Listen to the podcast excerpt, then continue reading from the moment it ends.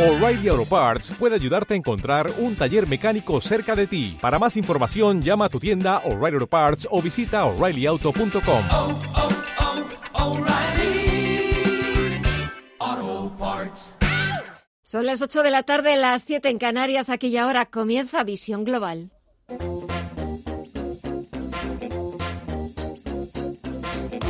Esto es Visión Global con Gema González. El gobierno de Pedro Sánchez ha salvado la papeleta en Europa. Se ha traído 140.000 millones de euros que habrá que emplearlos en cosas serias que necesita la economía española para salir adelante y no en repetir el famoso plane de Zapatero. Sánchez todavía puede seguir disfrutando de los aplausos que han merecido sus gestiones en Bruselas, su famosa escucha activa. Pero a la vuelta de la esquina tiene que ponerse con los presupuestos generales del Estado para 2021. Y los partidos que facilitaron su investidura ya le han dado un primer aviso. No van a pactar unos presupuestos si en el acuerdo está Ciudadanos y mucho menos si el Partido Popular estuviera en ese pacto. De momento, los populares no se cierran a negociar, pero quieren saber, a ser posible, cuanto antes, con qué socios los pretende aprobar. Teodoro García Geas, el secretario general del Partido Popular. Nosotros estamos esperando a ver qué presupuestos presentan, si los de María Jesús Montero o los de Pablo Iglesias. Para mí, que se van a parecer mucho los de María Jesús Montero y los de Pablo Iglesias, porque en el fondo el alma del gobierno la sigue dirigiendo Pablo Iglesias. Porque en el fondo Pablo Iglesias es vicepresidente no porque haya ganado las elecciones, sino fundamentalmente porque Pedro Sánchez le necesita para mantenerse en Moncloa. ¿no? Entre tanto, miramos a la principal bolsa del mundo, miramos a Wall Street. Aumentan los números rojos, se imponen con fuerza las ventas en el parque estadounidense después de ese dato de las peticiones iniciales de subsidio por desempleo que han salido peor de lo esperado. El promedio industrial Dow Jones retrocede algo más de un punto porcentual en los 26.728 puntos. El SP500 retrocede también más de un 1% en los 3.240 puntos y las caídas son mucho más abultadas, superan el 2%. En el sector tecnológico tenemos al Nasdaq 100 que retrocede un 2,55% hasta los 10.593 puntos. Echamos también un vistazo al resto de bolsas latinoamericanas. En Argentina, su principal indicador, el Merval, está subiendo un 1,18%. El Bovespa brasileño, sin embargo, retrocede un 0,86%. El IPSA chileno también en positivo, un 1,39%. Y echamos un vistazo al IPC mexicano, que al igual que el Bovespa brasileño, se decanta por las ventas y está retrocediendo un 0,39%. Nos vamos al mercado de divisas. El euro supera los 1,16 dólares. Echamos un vistazo en tiempo real y se cambia por 1,1606 dólares dólares en su asalto a nuevos máximos de más de año y medio. Parece que el dólar esta vez no saca partido a su condición de divisa refugio en medio de las incertidumbres que genera la creciente tensión entre Estados Unidos y China. La libra, por su parte, también sale favorecida y supera los 1,27 dólares. En los mercados de materias primas tenemos al barril de referencia en Europa, el tipo Bren, que retrocede un 1,45%, está cotizando por debajo de los 44 dólares, en los 43,66 dólares, y el futuro del West Texas, el de referencia en Estados Unidos, baja algo más de un 1% hasta los 41,45 dólares. Echamos también un vistazo al precio del oro, el metal dorado que sigue brillando. Se cambia a 1.886 dólares por onza, está sumando un 1,13% y cada vez está más cerca de los 1.900 dólares que ha sido su récord histórico conseguido en 2011. Así están los mercados, pero la actualidad de este jueves 23 de julio nos deja más titulares con Pedro Fontaneda.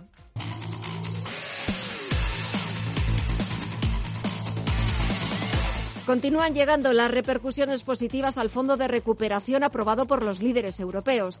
El FMI cree que los 750.000 millones de euros van a ser un factor importante para impulsar la recuperación más fuerte de la economía española y del conjunto de Europa. Entre tanto, el gobernador del Banco de España, Pablo Hernández de Cos, reclama una estrategia reformista ambiciosa para posicionar a la economía española en una senda sostenible de crecimiento, creación de empleo y bienestar. Eh, también exige la implementación de manera urgente de una estrategia ambiciosa de reformas que afronte los retos estructurales de nuestra economía y exige finalmente el diseño de un programa de consolidación fiscal de medio plazo para su implementación gradual una vez superada la crisis económica generada por la pandemia que garantice la sostenibilidad de las finanzas públicas. Hernández de Cos ha participado en la presentación de la memoria anual del Consejo Económico y Social, donde ha coincidido con la ministra de Trabajo, Yolanda Díaz, que pide no tener miedo a prorrogar los ERTE mientras sea necesario me parece que no sería prudente que después de un esfuerzo inversor público de todas y de todos tan grande como el que se ha desarrollado, no quiero ser grosera y hablar de dineros públicos, pero saben que es muy grande, no tendría sentido dejar caer el sistema si este fuera necesario. El Gobierno movilizará 140.000 millones de euros de inversión público-privada en digitalizar España durante los próximos cinco años. Esta es la cifra a la que se ha comprometido el jefe del Ejecutivo, Pedro Sánchez, durante la presentación este jueves del Plan España Digital 2025. Quiero haceros eh, por ello un primer anuncio que refleja en tan solo una cifra, pero yo creo que las cifras dicen mucho y sobre todo cuando estamos acompañados de empresarios que saben perfectamente la realidad de los números en una, cifra la importancia que nosotros damos desde el Gobierno a, a este Plan España Digital 2025. Nos proponemos movilizar para este plan nada más y nada menos que 140.000 millones de euros de inversión pública y privada durante los próximos cinco años. El plan contempla que esta inversión se reparta en 70.000 millones de euros los tres primeros años y otros 70.000 en los dos siguientes. Un plan que, según Sánchez, necesita consenso. Y España Digital 2025 tiene la voluntad de convertirse, en consecuencia, en una suerte de política de Estado, porque necesita del concurso de todos. Aquí se ha hablado del concurso y la colaboración público-privada, pero necesitamos también del concurso de todas las administraciones con independencia del color ideológico eh, que sea gobernada. En el acto también ha participado el presidente de la Cámara de Comercio de España, José Luis Bonet, que ha puesto de relieve la necesidad de priorizar la transición digital. Nos enfrentamos, por tanto, a un doble reto, aprovechar las oportunidades que ofrece la digitalización a favor de los ciudadanos, empresas e instituciones y, a la vez, mitigar los riesgos y desajustes asociados a ella. La transición digital de nuestro país no es una opción, sino una necesidad y, por ello, en la Cámara de Comercio de España consideramos fundamental establecer el entorno apropiado para que tenga lugar con la rapidez y condiciones necesarias para mejorar la posición de nuestro país en el nuevo escenario económico global. Y los rebrotes de coronavirus no dan tregua y han puesto a las reuniones de ocio en el punto de mira de nuevas medidas restrictivas. Según el Ministerio de Sanidad, en las últimas 24 horas los contagios suben hasta 971, 415 de ellos en Aragón. Sira Ripollés es la consejera de Sanidad y habla de restricciones en varias comarcas de Aragón. Se restringe el ocio nocturno a partir de la fecha de, aplicación de la orden y se establece un cierre obligatorio a las 12 de la noche. También se ordena el cierre de las peñas. Además, se prohíbe el consumo de alcohol de forma tumultuaria en la vía pública, es decir, el botellón. Igualmente, se establece un máximo de 10 personas para agrupaciones tanto públicas como privadas. Y en Murcia, el municipio de Totana retrocede desde este jueves a la fase 1 de la desescalada, tras registrar en los últimos días un total de 55 contagios, vinculados todos ellos a un local de copas de la localidad. Manuel Villegas es el consejero de salud. Estamos en una situación ahora mismo de alerta máxima en este municipio, con lo cual las personas deben de intentar estar en, su casa, en su lugar seguro, como siempre hemos dicho, y salir exclusivamente para comprar las cosas imprescindibles, salir lo menos posible y no tener reuniones. Una persona sí puede salir de su domicilio en un momento determinado, pero no del municipio. Y el Ministerio de Sanidad ha ofrecido a la Comunidad de Madrid un convenio para intercambiar información sobre los turistas que llegan a Barajas. Enrique García Escudero es el consejero regional de Sanidad. Hemos recibido buenas palabras del ministro y nos ha propuesto la firma de un convenio de, colaboración para intercambiar datos entre Sanidad Exterior y la Comunidad de Madrid con el fin de tener esa localización y poder realizar ese seguimiento de, los viajeros. Todos aquellos viajeros que lleguen a Galicia procedentes de zonas con una alta incidencia de COVID-19, sean turistas o gallegos que regresen a casa, deberán comunicarlo a las autoridades sanitarias y facilitarles detalles de su estancia y una forma de contacto. Información internacional.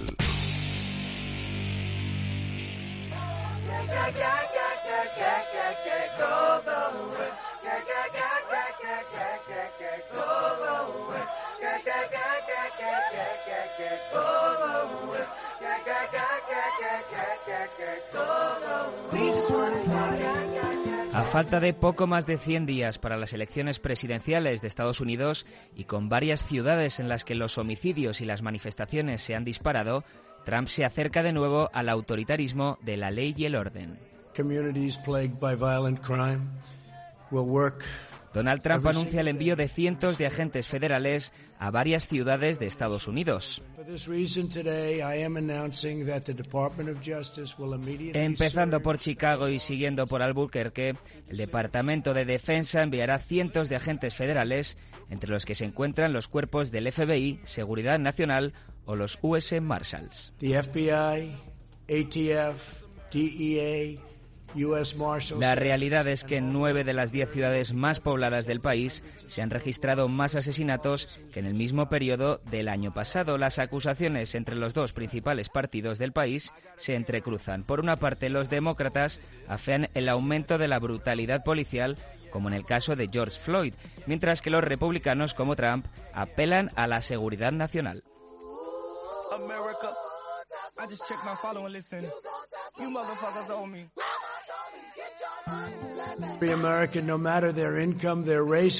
Cualquier americano, declara Trump, sin importar su raza o sus ingresos, debería poder andar libremente por la ciudad. No tenemos elección, dice el presidente estadounidense, que cumple así la amenaza hecha hace pocos días a las ciudades presididas por demócratas. Trump incendia aún más su discurso generalizando las protestas y unificándolas bajo lo que él llama extrema izquierda o antifas.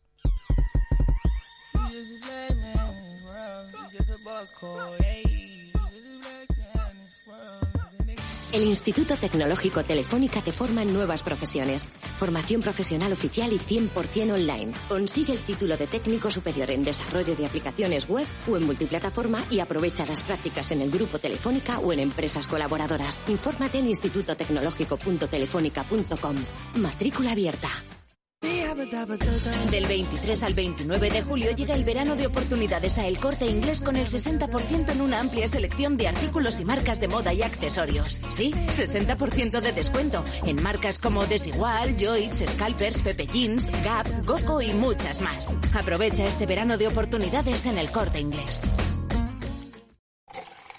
Cierra el grifo a las altas comisiones. Pásate a Investme. Invierte en carteras de fondos indexados de bajo coste y obtén la rentabilidad que mereces. Entra en investme.com y descubre tu plan. Investme, tu gestor de inversiones personalizado. Visión global. Los mercados. Bontobel Asset Management patrocina este espacio. Volvemos a echar un vistazo al otro lado del Atlántico, al parque estadounidense, la bolsa más importante del mundo, y las caídas están yendo a más, cada vez son más abultadas en, el, en Wall Street, en el parque estadounidense. Tenemos al promedio industrial Dow Jones que baja un 1,39% a los 26.630 puntos. El SP500 retrocede un 1,44% en los 3.228 puntos y las caídas llegan casi al 3% para todo el sector tecnológico. El Nasdaq 100 retrocede un 2,95% en los 10.550 puntos. De vuelta a las principales bolsas europeas, la cautela se ha impuesto en los parques del viejo continente a la espera de que se vayan despejando incertidumbres como las tensiones geopolíticas entre Estados Unidos y China, la evolución de la pandemia, la temporada de resultados o la llegada de ese nuevo paquete de estímulos en Estados Unidos. El IBEX 35 ha cerrado con una tímida caída del 0,07% hasta los 7.384 puntos, con el protagonismo de Celnes, que ha sido el mejor valor del selectivo, subando un 8,27% por su ampliación de capital y Bankinter también ha sido uno de los mejores valores por sus resultados, de los que nos habla María Dolores Dancausa, que es su consejera delegada. Que Bankinter haya cerrado el primer semestre del año con beneficios, habiendo reforzado la solvencia, el capital, la liquidez y las provisiones para afrontar las situaciones adversas que vamos a vivir en los próximos meses, es un hito del que debemos estar satisfechos y orgullosos. A ello se une que con el horizonte puesto en el cierre del año, con las dificultades añadidas que puedan venir, en Bankinter anticipamos que vamos a cerrar con beneficios porque los grandes esfuerzos en dotaciones ya están hechos.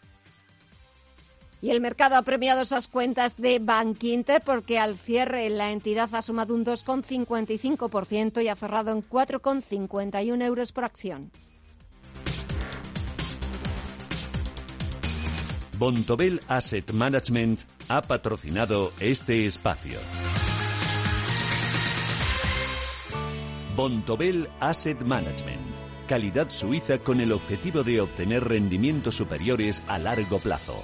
En Bontobel Asset Management siempre estamos a la vanguardia de las inversiones activas en bonos y acciones. Para más información, entre en nuestra página web bontobel.com barra am. Bontobel Asset Management, su especialista global en fondos de inversión. En Visión Global, las noticias empresariales.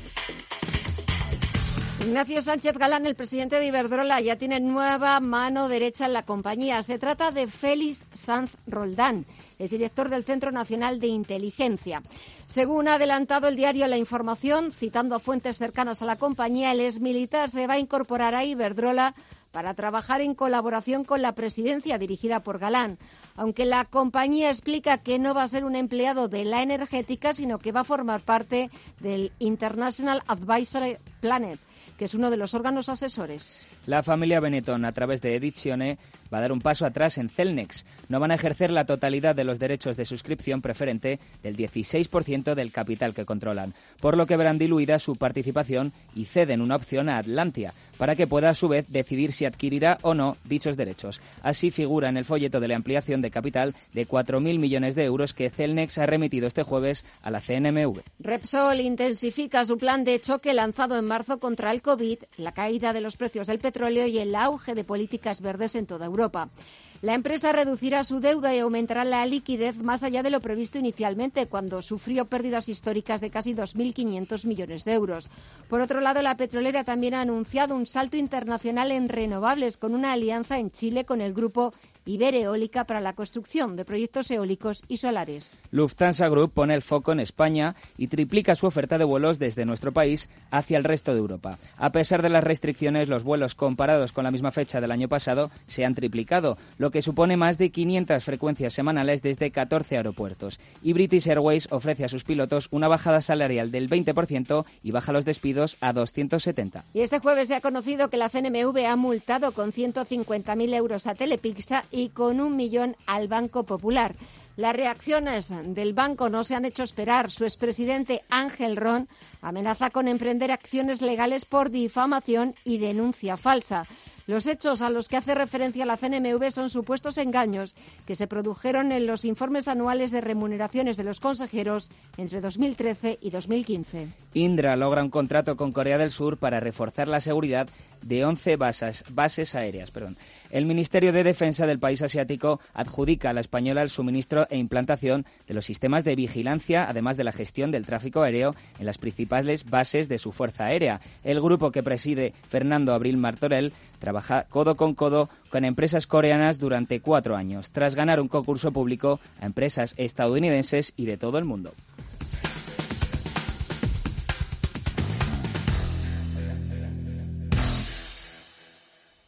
Y la noticia de Más Móvil.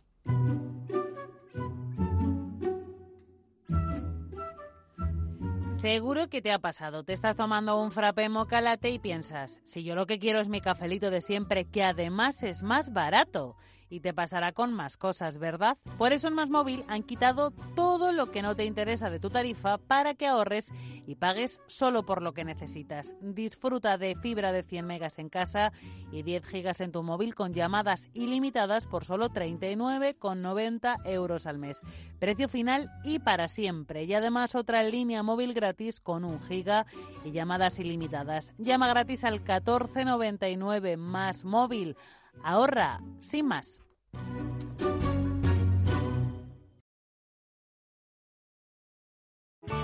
Bontobel Asset Management. Calidad suiza con el objetivo de obtener rendimientos superiores a largo plazo. En Bontobel Asset Management siempre estamos a la vanguardia de las inversiones activas en bonos y acciones. Para más información, entre en nuestra página web bontobel.com barra am. Bontobel Asset Management, su especialista global en fondos de inversión. Desde Asisa queremos garantizar tu tranquilidad. Por eso ahora con tu seguro de salud también tienes videoconsultas con especialistas, chat médico y apoyo psicoemocional. Desde solo 24,20 euros al mes. Y para estar aún más tranquilo, disfruta de dos meses gratis contratando hasta el 31 de julio. Infórmate en plantranquilidadasisa.es o en el 910 1021. Consultar los productos implicados en la promoción en asisa.es. Empresa colaboradora del Teatro Real cerca de ti. En 1954 nací yo, mi menda, Antonio Resines. Desde entonces han cambiado muchas cosas. A mí que todo cambie me parece muy bien, pero que las cosas importantes no me las toquen. Sí, sí, sí, que no me las toquen. 1954 del Pozo. Que lo bueno nunca cambie. Hasta luego. Está en una situación muy complicada, muy adversa. Queda mucho partido por delante, se le puede dar la vuelta a esto. Las remontadas no son una cosa mía, son una cosa nuestra. Nos toca remontar. En Santander estamos poniendo todo nuestro empeño y solidez para hacerlo posible y para que este verano puedas viajar y apoyar a nuestro turismo. En Visión Global, la tertulia de los negocios.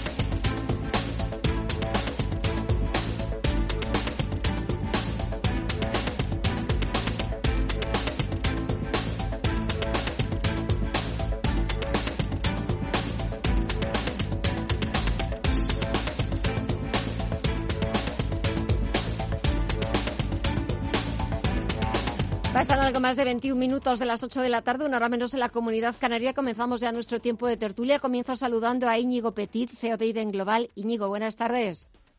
Muy buenas tardes, Gema, ¿cómo estás? Bien, en unos minutos conectaremos con Guillermo Santos, socio director de Capital. Parecía que tenía problemas con, con el teléfono.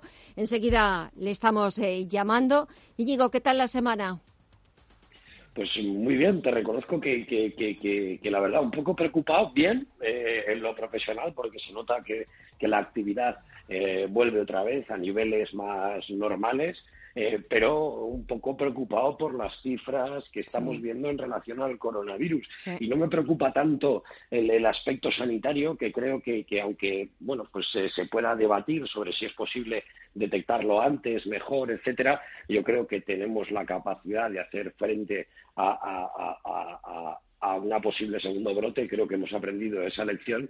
Lo que pasa es que creo que ahora que se está viendo tanto este, eh, en mi opinión, bochornoso vídeo de la celebración de los 140.000 millones eh, que, que dice Pedro Sánchez haberse traído a España, eh, creo que eso se calcula sobre una base que a lo mejor eh, se puede haber quedado muy pequeña en cuanto a necesidades, porque si el número de casos eh, aumenta y, bueno, y vamos teniendo cada vez mayor necesidad de tomar medidas restrictivas y hay que paralizar más o menos la actividad económica, pues evidentemente el coste para las arcas públicas será mayor y veremos si las cuentas pues eh, siguen saliendo igual.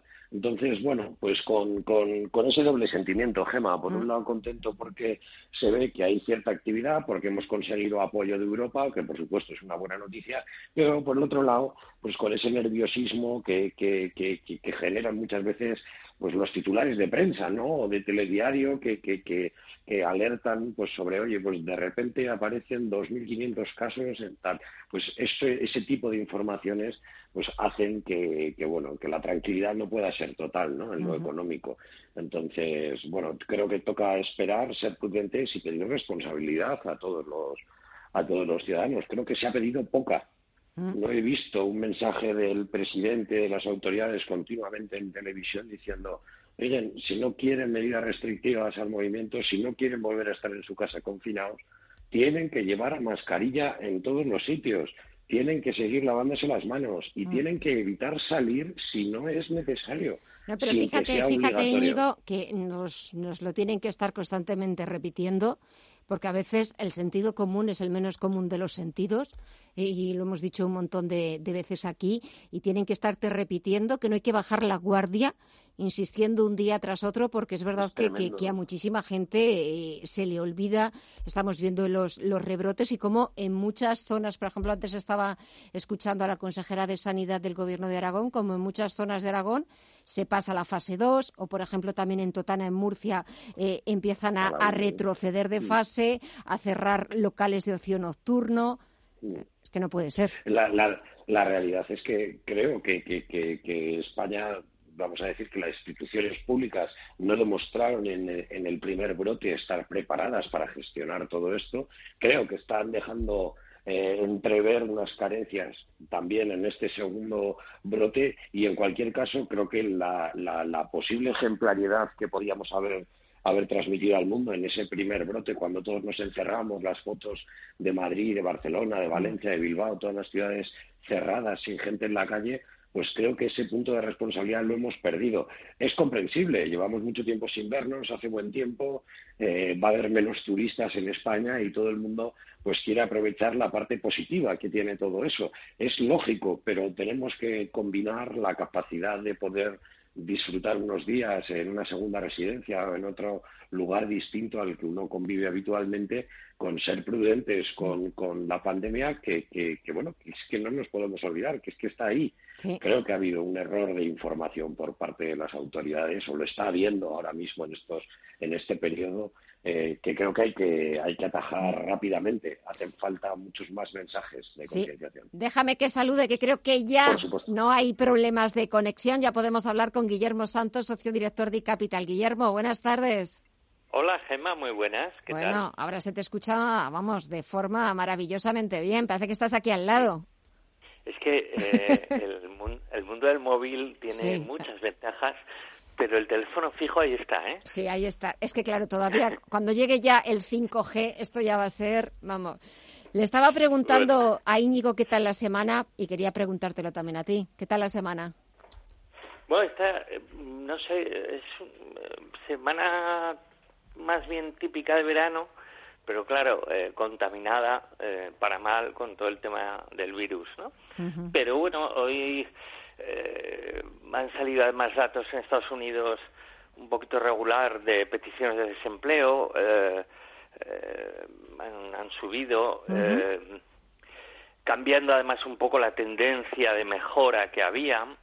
en Estados Unidos, fíjate que uno de los grandes temores de España, ¿no? Eh, que ponen de manifiesto pues algún político y unos cuantos analistas, es el acomodamiento por el subsidio, eh, digamos, que cuya eh, generosidad, independientemente de que hay casos muy necesarios, en su concesión puede llevar a ese, eh, digamos, acomodamiento en la búsqueda de empleo. Bien, pues en Estados Unidos, pese a tener un mercado laboral francamente distinto, flexible, eh, con sus pros y sus contras, pero bueno, eh, con gran capacidad de creación de empleo, pues hay varias decenas de millones de personas que siguen recibiendo los subsidios creados para afrontar esta crisis.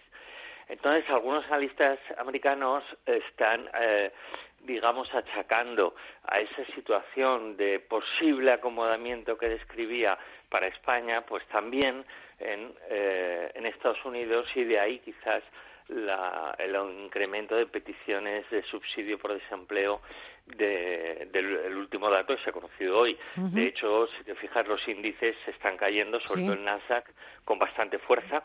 Y creo que caía hace un momento un 2,5%. y, y bueno, eh, un entorno pues que te puedes fiar muy poco de él, aunque haya días que parece que todo está ya solucionado, pero desgraciadamente no lo está. De hecho, yo cada vez veo más noticias eh, eh, contradictorias o, con distinta previsión de cuándo eh, se va realmente a poder aplicar la famosa vacuna, ¿no? Entonces, que sí, que sí, bueno, llevamos diciendo varias semanas, mucho más cautela que atrevimiento a la hora de meterse hoy en día en mercado, sobre todo en renta variable. Y sobre ese acuerdo, ese fondo histórico europeo, eh, 140.000 millones con los que se ha venido Pedro Sánchez. Es verdad que el acuerdo es histórico, supone un hito en la historia de la Unión Europea, pero ahora habrá que leer la letra pequeña. Guillermo. Bueno, eh, a ver, la, la letra pequeña eh, parte, por supuesto, bueno, hay que leerla, sí, pero es que parte está por venir, porque realmente eh, la concesión final del dinero, sobre todo del dinero eh, vía eh, a fondo perdido, vamos a decir, que no va vía crédito, está, va a estar ligado a, la definición de una serie de planes y al cumplimiento de una serie de condiciones, de, digamos, de macroeconómicas, de no necesariamente de un ahorro significativo en las cuentas públicas, porque sabemos que ahora hay que gastar y, de hecho, el propio plan es una buena muestra de ello. Pero sí un control en qué se gasta ese dinero y, asimismo, una progresiva reducción del déficit, porque al final este dinero en parte se da para que los países no incrementen enormemente sus déficits, que ya están suficientemente abultados. Entonces, vamos a ver, queda muchísimo. Evidentemente, lo que decía Íñigo de pues la venta eh, por parte de nuestro gobierno de, las bondades de este plan, pues bueno, eh, entra dentro del paquete político habitual, ¿no? Pero vamos, especialmente este gobierno. Pero eh, dicho eso, oye, vamos a ver, vamos a ver, ya de hecho la COE y muchos eh, colectivos empresariales están preguntando, vamos a, oiga, eh, esto hay que hacerlo bien, ¿eh? por favor, porque saben que, por ejemplo, en las ayudas eh, vía LICO, los avales del ICO, pues ha habido cosas que se han hecho bien, cosas que se han hecho regular y unas cuantas se han hecho muy mal, ¿no? De prácticas bancarias y al final, ¿dónde iba el aval?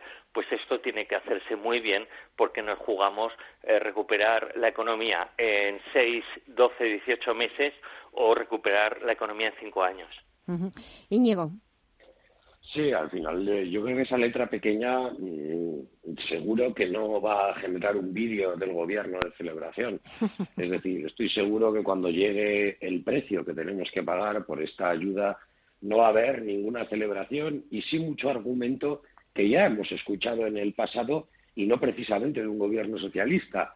Al final, eh, Pedro Sánchez y sobre todo Pablo Iglesias se acabarán dando cuenta que ponerse frente a Europa pues hoy en día viene siendo tener muchas garantías para acabar perdiendo y que es evidente que hay que hacer esfuerzos. No, no es posible que en una unión de países, en una unión de estados soberanos, haya unas diferencias presupuestarias a nivel nacional tan grandes y que eh, la, solidaridad, vaya únicamente en una dirección. Eso es lo que aumenta esa percepción de una Europa a dos velocidades y bueno, será importante que España acometa con ambición, con ganas, eh, ese tipo de, medidas que se nos van a exigir, probablemente de reducción de gasto, de gasto público, de hacer más eficientes la, la administración del Estado, etcétera, pues ahí existen muchísimas posibilidades de mejora que estoy seguro que Europa nos va a exigir y me gustaría ver pues eh, esa misma ambición, ¿no? esa misma alegría a la hora de tomar esas medidas que muchas de ellas pues no van a permitir esa sonrisa porque son duras, pero, pero otras también hay que saber verles en la rentabilidad futura, ¿no? De crear un Estado más sostenible económicamente y no uno que, que incrementa su deuda pública ya de forma sistemática desde hace varios años, ¿no? Y que esta crisis sin duda pues no ayuda a mejorar las cuentas públicas. Por lo tanto, sí, alegría porque formamos parte de una unión que cada vez es más fuerte y cada vez está más unida, valga la redundancia, y sin duda alguna el, hecho de que Merkel haya dado un paso hacia adelante pues no solo la consolida como el gran referente en Europa sino que también ha sido en mi opinión en gran, medida responsable de ese empujón al proyecto europeo que supone este fondo y, y todas las medidas que se han tomado así que yo me alegro sobre todo por España por supuesto pero sobre todo por el proyecto del que formamos parte, que, que, este sin duda pues es un paso hacia adelante que no se consiguió tomar en muchos años durante la crisis pasada y que sin embargo ahora hemos tomado en pocos meses. O sea que es sin duda una, una gran noticia.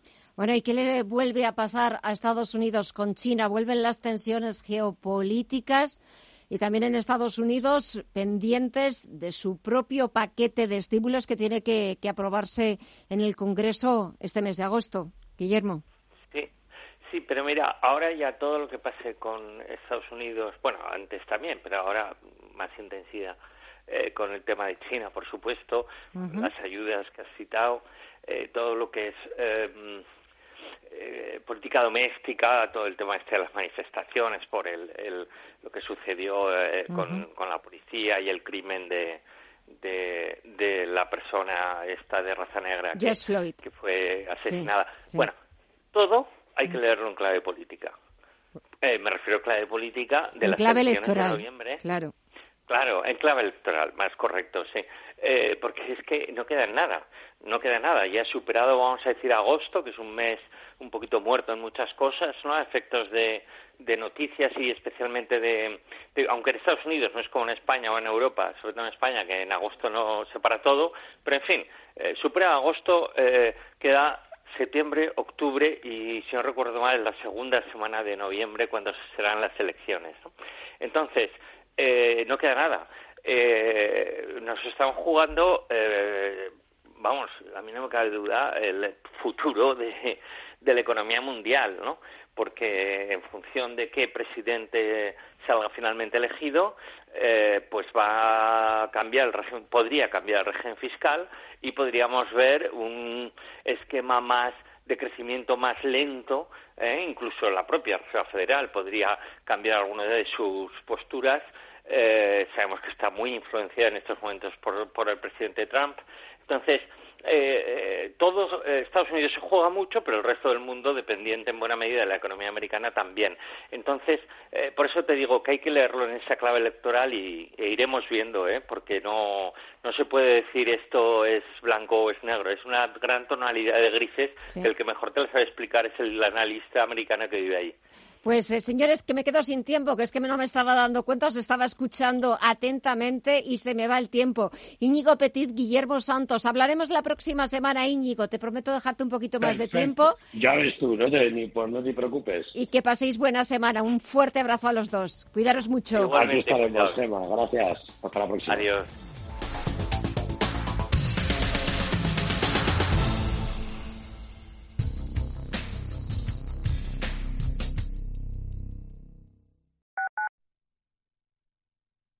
¿Nos vamos de tour?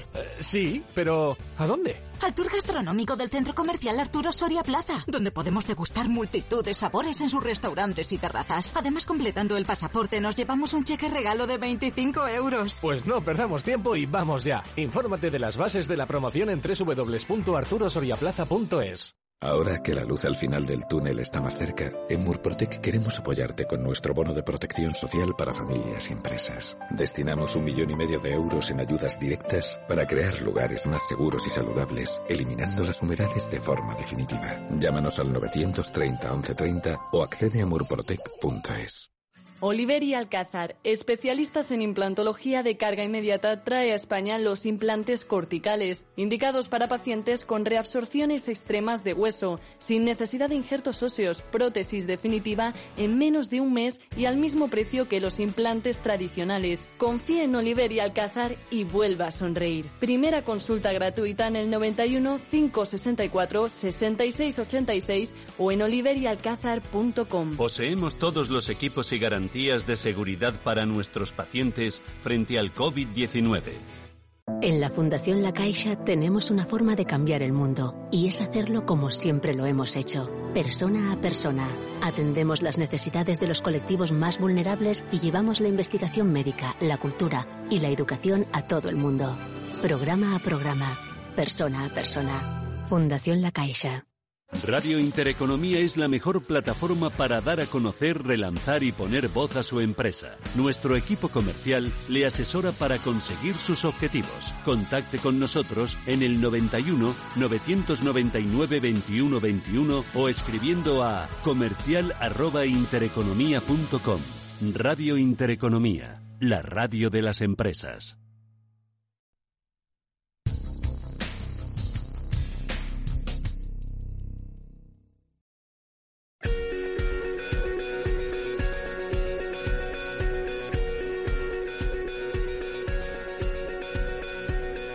En Visión Global, la entrevista del día.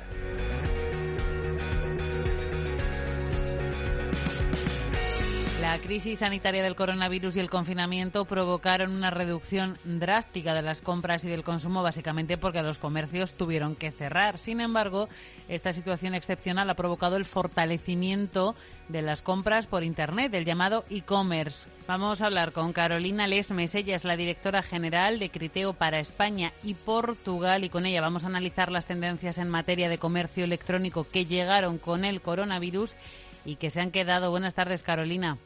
Hola, ¿qué tal? Buenas tardes, Alma. ¿La gente ha perdido el miedo a comprar por Internet? Pues eh, diríamos que sí, claramente, eh, según eh, los estudios que hemos realizado en, en Quinteo, nuestro departamento de, de claramente nos lo, nos lo muestra. Nos indica que un 59%, por lo tanto prácticamente 6 de cada 10 consumidores españoles pues eh, han descubierto una nueva forma de, comprar eh, online y, de hecho eh, pues su intención claramente es continuar continuar con ella. Entonces no lo han descubierto durante la, el covid pero la intención clarísima es, es continuar ah, con esta forma de, compra y, bueno pues si entramos un poquito en, pues, en conocer qué tipo de, categorías son los que los que ellos eh, bueno pues están dispuestos a continuar eh, su compra con este formato pues podemos tenemos datos curiosos como por ejemplo pues un 40% eh, de todo lo que tiene que ver con, ah, con bienes de consumo que no tienen que ser especialmente de alimentación pero bienes de consumo en general pues ellos están dispuestos a continuar comprándolos online o incluso a bueno pues usar usar las apps cosa que antes eh, pues a lo mejor no, se usaba con tanta frecuencia pero un 25% quiere continuar usando las apps como, como forma de compra y, en la misma línea eh, pedir la comida por ejemplo delivery de, envío a, casa. Entonces sí que se ha perdido se ha perdido el miedo. Los eh, bueno pues los españoles han encontrado nuevas formas de, compra y van a continuar Carolina, ¿y en qué perfiles de edad se nota más esa pérdida de miedo? ¿En qué perfiles ha cambiado más eh, la forma de consumo por Internet? Porque me imagino que la gente joven ya lo hacía. ¿Ahora la gente mayor también ha dado ese paso? Pues eh, efectivamente, la verdad es que es sorprendente porque hemos analizado por, por generaciones, pues de generación desde Z a Y, a X o los boomer, que son pues, bueno, los los mayores, del 46 al 64, y en realidad todos ellos eh, han tenido grandes grandes cambios a nivel de, consumo. Pero bueno, por centrarnos un poco más en, bueno, pues los mayores, eh, podemos hablar, pues realmente el 60%, eh, pues realmente han cambiado esos hábitos y lo que quieren es estar más en casa o el, o el, o el 70 o el sí más o menos en la misma línea quieren cocinar más en casa o, incluso eh, hacer videocalls con, con, amigos. Entonces, eh, estos son un poco los cambios que ha habido en, en, este tipo de, generaciones, pero todos, absolutamente todos, ah, pues han, han, han, cambiado estos hábitos y realmente quieren, tienen toda la intención de, mantenerlos. Entonces, parece que no solamente es cosa de, de los jóvenes. O sea, que lo de quedar a tomar el aperitivo online se puede quedar perfectamente el sábado a mediodía. Sí, sí, parece que esto, eh, estamos hablando en todas las generaciones, supera el 60% de la intención de continuar con ello. Entonces, eh, pues bueno, imagino que todos queremos recuperar el contacto físico, pero, pero, pero bueno, pues sí que parece que están aquí para quedarse. Sí, porque también la prudencia es importante. ¿Hay algún sector, Carolina, que tradicionalmente no estuviera vinculado al comercio online y que ahora haya entrado de lleno, eh, un poco obligado por el confinamiento?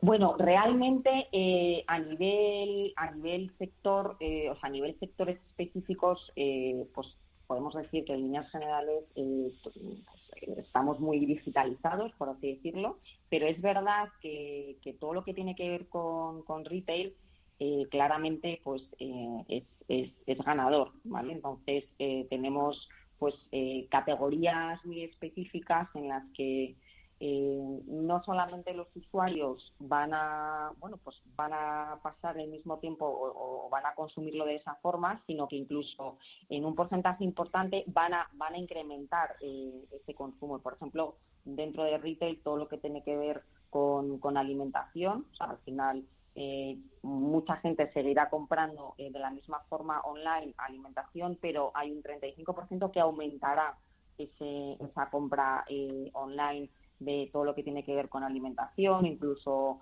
productos productos de, cuidado personal o incluso productos de pues bueno de, limpieza del hogar y por supuesto todo lo que tiene que ver con, con moda y accesorios. O sea que realmente eh, la intención no es solamente eh, dentro de retail, no es solamente que, se mantengan estos hábitos, sino que eh, hay un porcentaje importante de incremento en, el retail, en, la compra de, retail, exactamente. Carolina, leo una cosa muy curiosa en vuestro informe y es que más allá de, como decíamos, que haya aumentado, por ejemplo, el hecho de que la gente haga la compra por Internet, el consumo diario más que antes, eh, la venta de ropa informal, los chándal, los pijamas, la ropa de estar en casa de toda la vida, no solamente aumentó durante el confinamiento, sino que leo en vuestro informe que ese aumento se ha quedado ahora. La gente, después de haber probado lo de ir cómodo por casa, ya no se quiere poner otra ropa, ¿no? Efectivamente, yo creo que también, eh, bueno, por supuesto, eh, para estar en casa, pues todo el mundo necesita estar cómodo, pero, pero, pero sí que es verdad que yo creo que los, los ciudadanos nos hemos, bueno, pues nos hemos habituado a estar cómodos y un poco lo que tú comentabas, Alma, que al final tenemos que seguir siendo prudentes y por lo tanto, pues el hecho de seguir estando en casa hace que queramos eh, seguir estando cómodos exactamente. Efectivamente. Pues Carolina Lesmes, directora general de Criteo para España y Portugal, gracias por habernos acercado estas claves sobre cuáles son las tendencias de compra, de consumo que surgieron durante el coronavirus, pero que se han quedado para hacernos la vida un poco más cómoda y más fácil en esta llamada nueva normalidad. Gracias, un saludo. Gracias a vosotros, Alma, un saludo.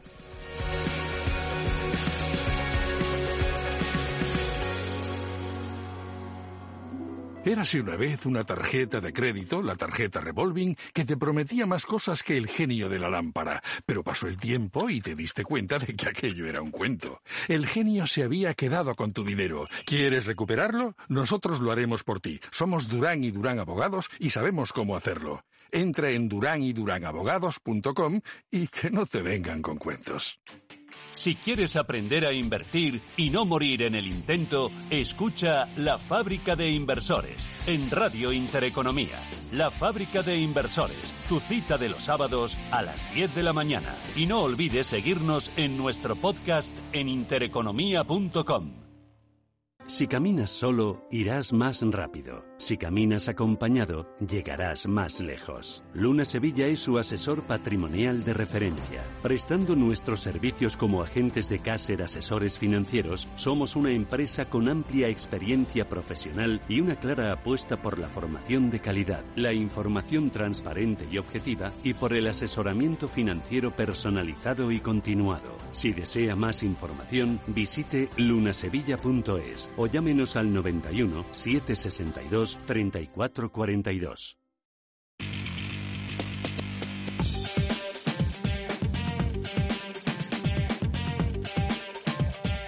Información internacional. Vamos con la prensa internacional, echamos un vistazo a las portadas de los principales diarios a este y al otro lado del Atlántico y en el Reino Unido. The Times abre con la obligatoriedad de llevar mascarillas en todos los bancos del país, pero eso sí, avisan, los pasamontañas no serán válidos. Además, según las autoridades británicas, el acuerdo del Brexit podría estar preparado para septiembre. En The Guardian dan voz a la parte contraria, a Michel Barnier. Es el negociador jefe europeo del Brexit y asegura que el acuerdo comercial será poco probable si Reino Unido no cede más. En Francia, Le Monde habla de los test gratuitos del coronavirus que se están haciendo en ciertas partes del país, además de cómo va a afrontar un potencial rebrote.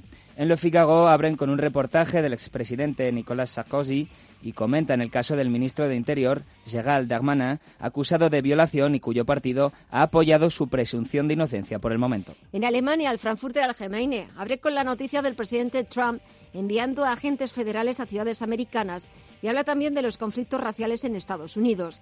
El Handelsblatt, por su parte, cuenta como la empresa Deliveroo Hero podría ser la nueva sociedad en cotizar en el DAX 30, el principal indicador de la bolsa germana. Además, el Handelsblatt realiza un reportaje sobre los rebrotes en España y sus posibles efectos en el turismo alemán. Y al otro lado del Atlántico, en la prensa estadounidense, el New York Times cuenta cómo numerosos grupos de científicos luchan por conseguir una vacuna contra el COVID y comentan también el anuncio de Trump de enviar agentes federales a ciudades de Estados Unidos. El Times lo define como la ocupación de Trump. Por otro lado, el Washington Post analiza la primera potencia mundial ha sido tan vulnerable al COVID. Y también comentan cómo los demócratas y los republicanos han terminado con el recorte de impuestos anunciado por el COVID. En The Wall Street Journal cuentan que las solicitudes de ayuda por desempleo en Estados Unidos aumentan por primera vez en meses debido al virus. Y viajamos también a la prensa latinoamericana. Empezamos en el Clarín argentino, que recuerdan al expresidente a Mauricio Macri. Se muestra dolido por la falta de reconocimiento en su propio partido y podría ser candidato para 2021 o 2023. El Mercurio de Chile abre con la decisión del Senado de aprobar una retirada de dinero del Fondo de Pensiones del país. El Universal de México cuenta la preocupación de la capital por el aumento en el número de casos de coronavirus. Y terminamos con el brasileño Globo, que cuenta un caso de corrupción con desvíos ilegales de contratos de sanidad.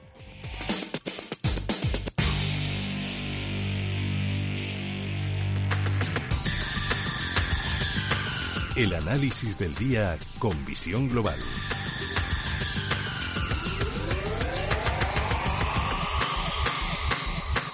Y saludamos a Roberto Moro de Acta Negocio. Roberto, muy buenas tardes. Hola, buenas tardes, ¿qué tal? Bueno, ¿qué tal la semana? ¿Cómo va? Bueno, eh, muy tontorrona, ¿no? Eh, sí, sí, eh, porque no, no hacen gran cosa los índices y mucho menos el, el IBEX 35, ¿no? Que no, no, no tiene fortaleza para romper eh, ni siquiera la primera de sus de sus resistencias, ¿no? En la zona de de 7.640, no, no, no hay no hay manera.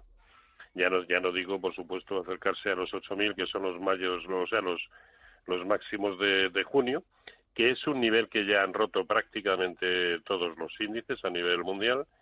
Y, y, sin embargo el IBEX sigue incluso lejos de ese, de ese nivel. Por lo tanto, sí, sigue demostrando debilidad añadida, lo cual quiere decir que o bien no hace demasiada gracia lo, lo el, pues bueno, todo el tema del fondo de recuperación, eh, o que estaba ya muy descontado en la cotización eh, actual, no sé, no sé muy bien, ¿no? De todas maneras, tampoco parece que haya sido una medida que a lo mejor por conocida, pues no ha sentido, no ha sentado demasiado bien, tampoco mal, evidentemente pero que no ha tenido el efecto balsámico que se le presuponía. No ha habido ningún rally, eh, en fin, no, no. Es bueno, evidentemente, a mi entender, que, que, que, haya habido consenso por lo que significa para el conjunto de Europa, pero, pero no parece que, que esté implicando gran cosa, al menos en los movimientos de los, de los índices. Pero es que en Europa es complicado, ¿no? Sobre todo en la medida en que el sector bancario siga como está, es complicado que, que lleguemos a tener movimientos alcistas importantes, si bien es cierto que el DAX está prácticamente a un 4, 4,5% de sus máximos históricos, o sea que mm. la cosa no puede pintar mejor. Pero los, las dos últimas jornadas fueron muy tontorronas, por calificarlo de alguna manera. Y en Estados Unidos, de tontorrona yo no lo calificaría, porque hoy se están está habiendo caídas de más del 2,4% en el Nasdaq 100. ¿Qué está pasando en Estados Unidos? Bueno, yo creo que, vamos a estar un poco al albur de los resultados que se vayan eh, presentando en cada momento. Hace una semana, perdón, hace una semana, un poquito más, tuvimos también una jornada eh, muy bajista, pero que después no ha derivado en nada, puesto que hace tres jornadas se volvió a marcar otro nuevo máximo histórico. Tienen que romperse todavía niveles sensiblemente por debajo de los actuales como para pensar que el Nasdaq 100 se gira, ¿no? Se da, se da la vuelta. Mientras tanto, pues nada, digamos que no, no está tirando tan en vertical como en otras ocasiones, pero nada, nada, nada del, del, del otro mundo. Pero sí, bueno, de momento está impidiendo que, que el resto de los índices pues continúen con ese con ese escenario alcista de recuperación. Eh, paradójicamente, el que a corto plazo casi casi mejor se está comportando es el Russell 2000, pero también eh, por, contraste, pues era el que más lejos se encontraba, ya no de sus máximos históricos, sino incluso de los máximos de, de, junio, ¿no? Eh, sobre todo por comparación a los propios eh, o al resto de índices americanos, ¿no? Así que no, tampoco, tampoco gran cosa. No podemos decir que en, en realidad hay un par de, o tres de subyacentes que están en tendencia y lo demás está muy, muy lateral también, muy, muy falto de tendencia. Pues se nos está acabando el mes de julio. Sí, sí, sí, pero bueno, es que a lo mejor tenemos que tirarnos también una temporadita así, al menos hasta que eh, acabe la presentación de, de resultados y sepamos hacer una valoración eh, correcta del conjunto de lo que haya sucedido, ¿no? Eh, pero de momento estamos teniendo casi cada día una de cal y otra de arena, ¿no? Con lo cual seguimos más o menos en la misma eh, tesitura que hace una semana, que dos y que tres. Y como decíamos la semana pasada, ¿cómo no nos va a gustar el oro? Sí, sí, sí. Bueno, si recuerda, era el único subyacente que desde hace tiempo a mí me, me gustaba y sí. y sí. Ahora, ahora mismo en la zona de 1890, que es la que ha tocado, o, o prácticamente en 1900, bueno, esa es la prolongación del techo del canal en el que está metido el precio ahora y justo desde ahí además está teniendo una ligerísima corrección intradiaria, ¿no? Pero en la medida en que en que veamos de nuevo niveles por encima de 1900, pues es que incluso se le va a quedar escaso el máximo histórico anterior, que data del año eh, 2011, 2011, en 1920. Sí. sí. De, en 1925 se le va a quedar escaso. Yo creo que va a continuar bastante por encima de, de sus máximos históricos. De hecho, si las bolsas continúan simplemente como están, yo creo que es terreno abonado para que el, el, oro se vaya por encima de sus máximos históricos. Y aparte del oro, ¿hay alguna otra cosa, valores, sectores que te hayan llamado la atención, que merezcan la pena? No, no especialmente. A ver, en el, en el, en el IBEX hay algunos títulos eh, que tienen eh, que tienen un cierto buen aspecto. Hablaría, por supuesto, de, de Celnex, pero este, esto ya no es decir gran cosa. Siemens Gamesa sigue teniendo muy buena pinta. Y eh, Iberdrola, a ver, eh, yo estaría muy pendiente porque la, la secuencia que nos ha dejado eh, en el corto plazo no es eh, del todo bonita, más bien diría exactamente lo contrario. Nos ha dejado ahí una pauta de giro a la baja, así que mucho cuidado con Iberdrola. Y estaría muy pendiente de, cuando Bankia se vaya por encima de 1.15 y CaixaBank por encima de 2.15, se convierten en dos muy buenas opciones. Pero eh, todo esto para quienes consideren que es el momento de comprar algo. Yo considero que no es el momento de comprar nada simple, pero no porque el mercado no esté para comprar, es que creo que no está ni para comprar ni para vender, tiene que darnos bastante más pistas de las que ahora mismo nos está ofreciendo. Y como, como suelo, como digo habitualmente, lo que no eh, lo que no sé hacia dónde va, por lo mejor es no operarlo. Lo que me ofrece dudas, no lo, no lo opero. Esto abre todos los días, tenemos tiempo, tiempo de sobra, de sobra para, para saber hacia dónde va. ¿Y agosto nos va a dejar que sea un mes tranquilo? ¿Nos vamos a poder ir unos días de vacaciones y desconectar o va a ser de esos agostos que estamos todos pendientes? Hombre, yo creo que, que, que eh, con las circunstancias que estamos viviendo eh, y, y la, todavía queda presentación de resultados, uh -huh. eh, al final creo que no va a ser demasiado explosivo ni para arriba ni para abajo pero, pero sí nos va a, a, obligar a estar permanentemente atentos simplemente por la volatilidad, ¿no? Porque por mucho que el DAX y el SP500, por ejemplo, eh, que pasan por ser los índices de referencia tanto en Estados Unidos como en Europa, están a un 4% de sus máximos históricos. Roberto, me quedo, me quedo, me quedo sin tiempo. El próximo, la próxima semana lo hablamos. Gracias, que pases Venga, una buena perfecto. semana. Igualmente, un abrazo, hasta luego. Y nos tenemos que despedir casi, me quedo sin tiempo. Gracias y hasta mañana.